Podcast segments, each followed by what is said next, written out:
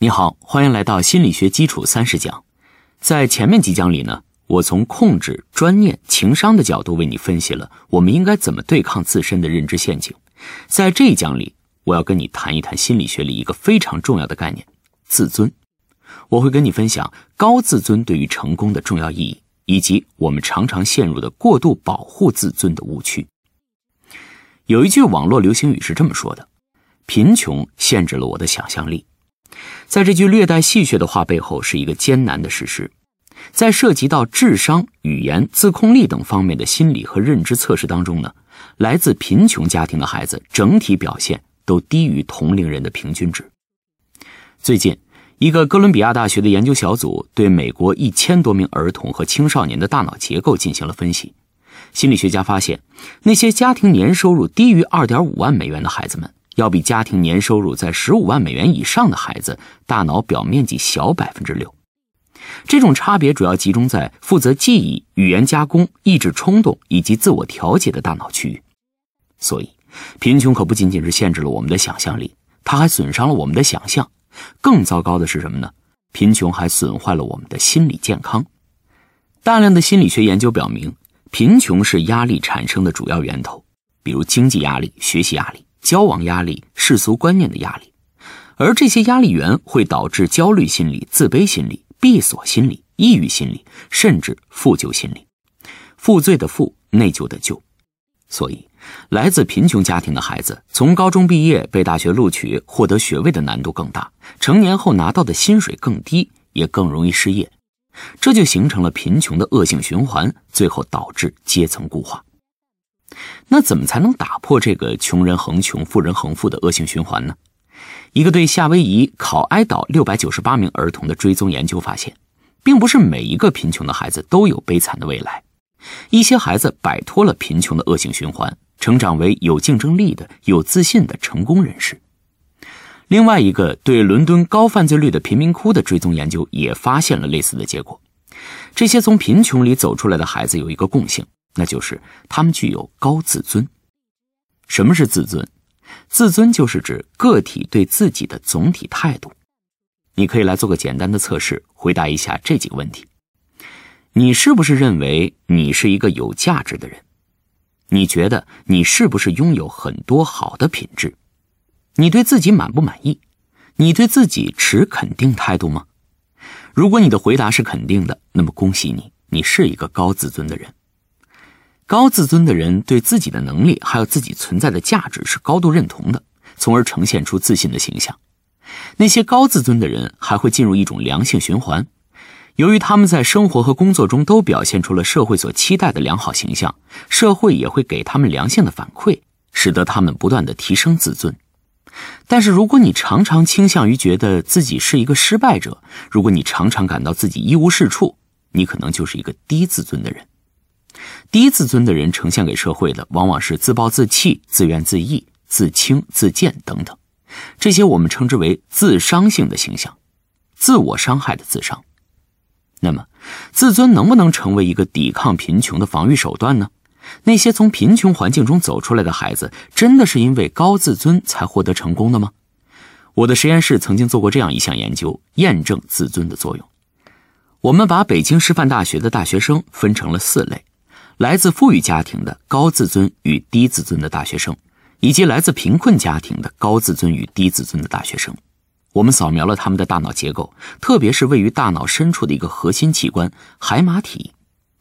海马体是大脑的学习、记忆、压力管理等多种心理和认知功能的中枢。我们发现，来自贫困家庭大学生的海马体体积平均值显著小于那些来自于富裕家庭的大学生。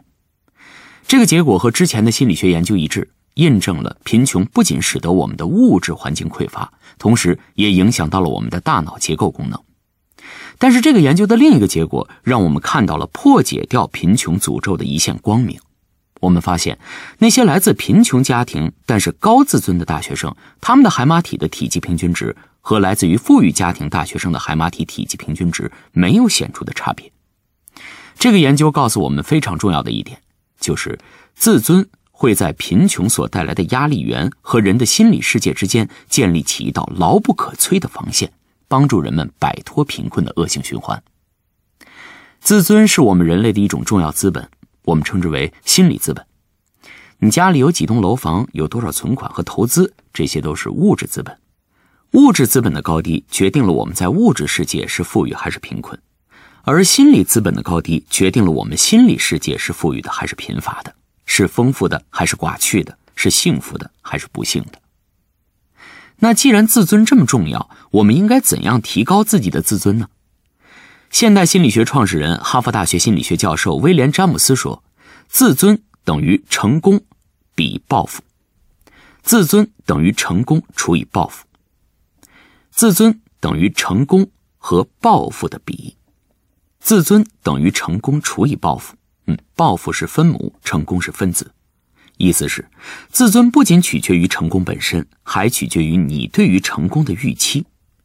增大成功和降低报复。”或者说，降低对于成功的预期，都能让你获得高自尊。听到降低报复，你可能会感到不舒服哈。都说人应该有宏图大志，反其道而行之，那不就成了一个胸无大志的人了吗？但其实，我在这里要说的是，我们绝大多数人都会对自己的能力有不合实际的预期。我们常常认为自己比一般人的水平要高，但事实并非如此。比如，如果我问你哈，你开车的水平怎么样？比平均水平高还是低？我知道你的答案是比平均水平高。有趣的是，几乎每一个人都会这么回答。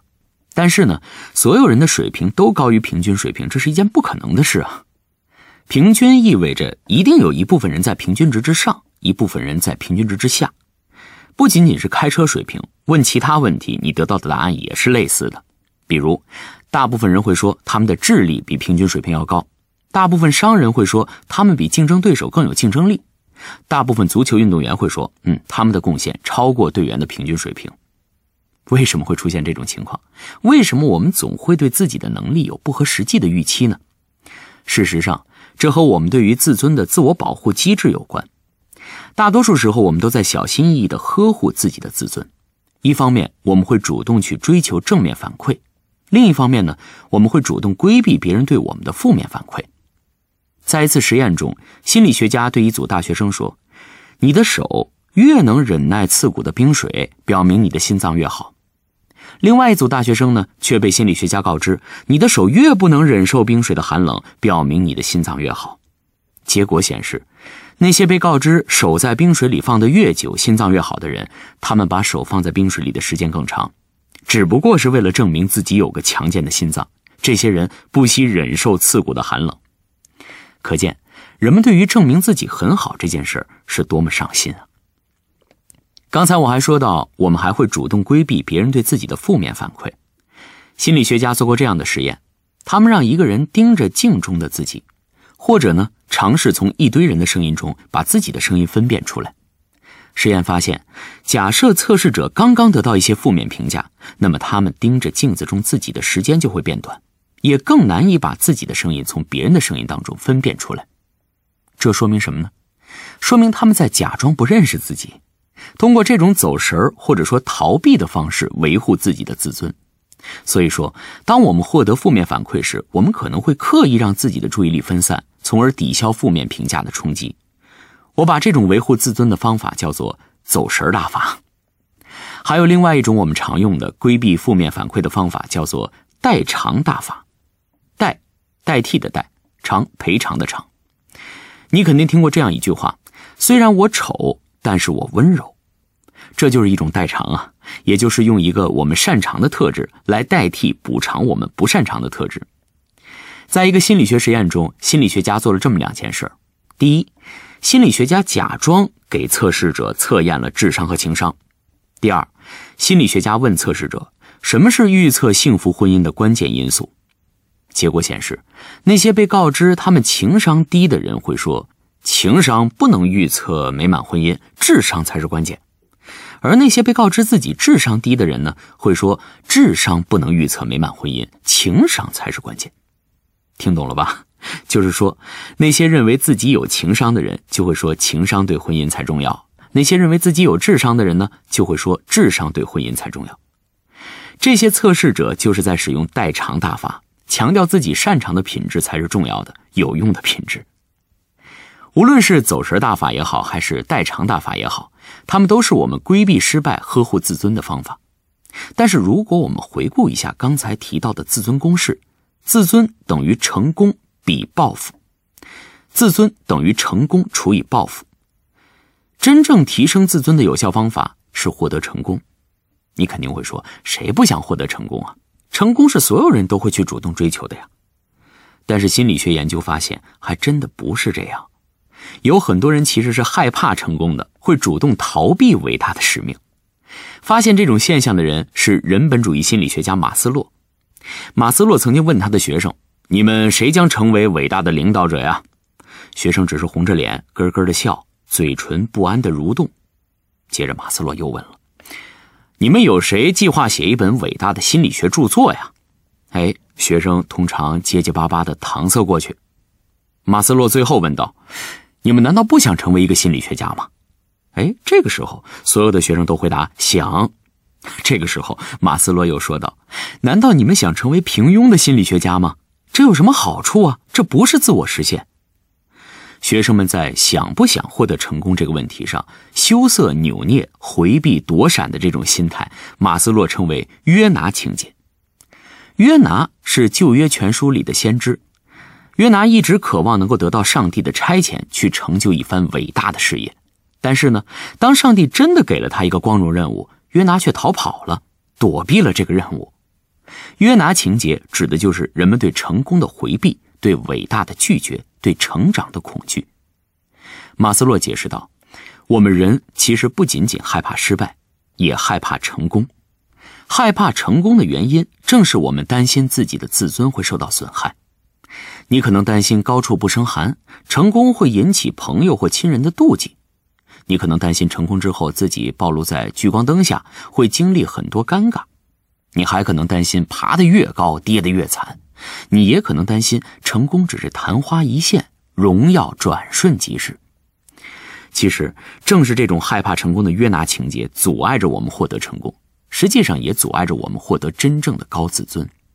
马斯洛说：“如果你总是想方设法掩盖自己的本有的光辉，那么你的未来肯定黯然无光的。这就是为什么我们说，阻止一个人登上巅峰的最大敌人不是别人，而正是你自己。在旧约全书的故事里，约拿追随了上帝的指导，挖掘了自己的潜力，找到他自己人性中的光辉点，最后完成了这个伟大的使命。我也希望在你听了这讲之后。”能够反思你在生活中是不是对你的自尊过度保护，是不是有约拿情节？如果你的答案是肯定的，你的确有这些问题，那么你必须要做出改变了。关于如何改变、实现自我突破，我会在下一讲中继续和你分享。好，回顾一下这一讲的内容，在这一讲中，我为你介绍了人的一个重要的心理资本——自尊。自尊之所以重要。是因为它可以抵抗物质世界的匮乏，让你突破贫穷的束缚，实现自我价值。高自尊是我们每个人都应该去追求的理想状态，但是我们的问题恰恰是我们常常对于自尊进行了过度保护，这种过度保护阻碍着我们实现成长，实现自我突破，最终获得成功。最后留给你一道思考题：上一次你拒绝接受某一个挑战。或者放过了某一个机遇是什么样的场景呢？现在回过头去分析，当时你的决定是基于对自己能力的合理评估，还是你的约拿情节在作怪？欢迎在留言区写下你的分享，我们下一讲再见。